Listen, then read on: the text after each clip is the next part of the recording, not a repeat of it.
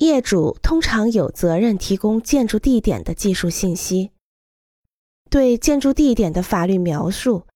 标明地面分界线的界标，显示树木的位置和其他地理特征的地形学上的建筑地点平面图，包括有效的入口点，对地下土壤和地基的勘察。整个工作分阶段进行，草图设计阶段。包括上面提到的规划设计和参观国内类似建筑，把相关情况告诉客户和建筑师。设计一座酒店时，我很荣幸地和我的客户研究了美国最好的酒店和饭店。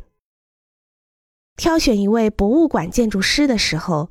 我们委员会成员周游了全国，来了解博物馆、博物馆建筑师以及客户的观点。在某些情况下，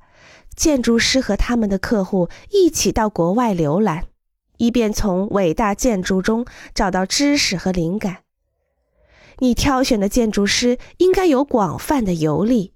能够告诉你对工程设计有提示作用的重要先例。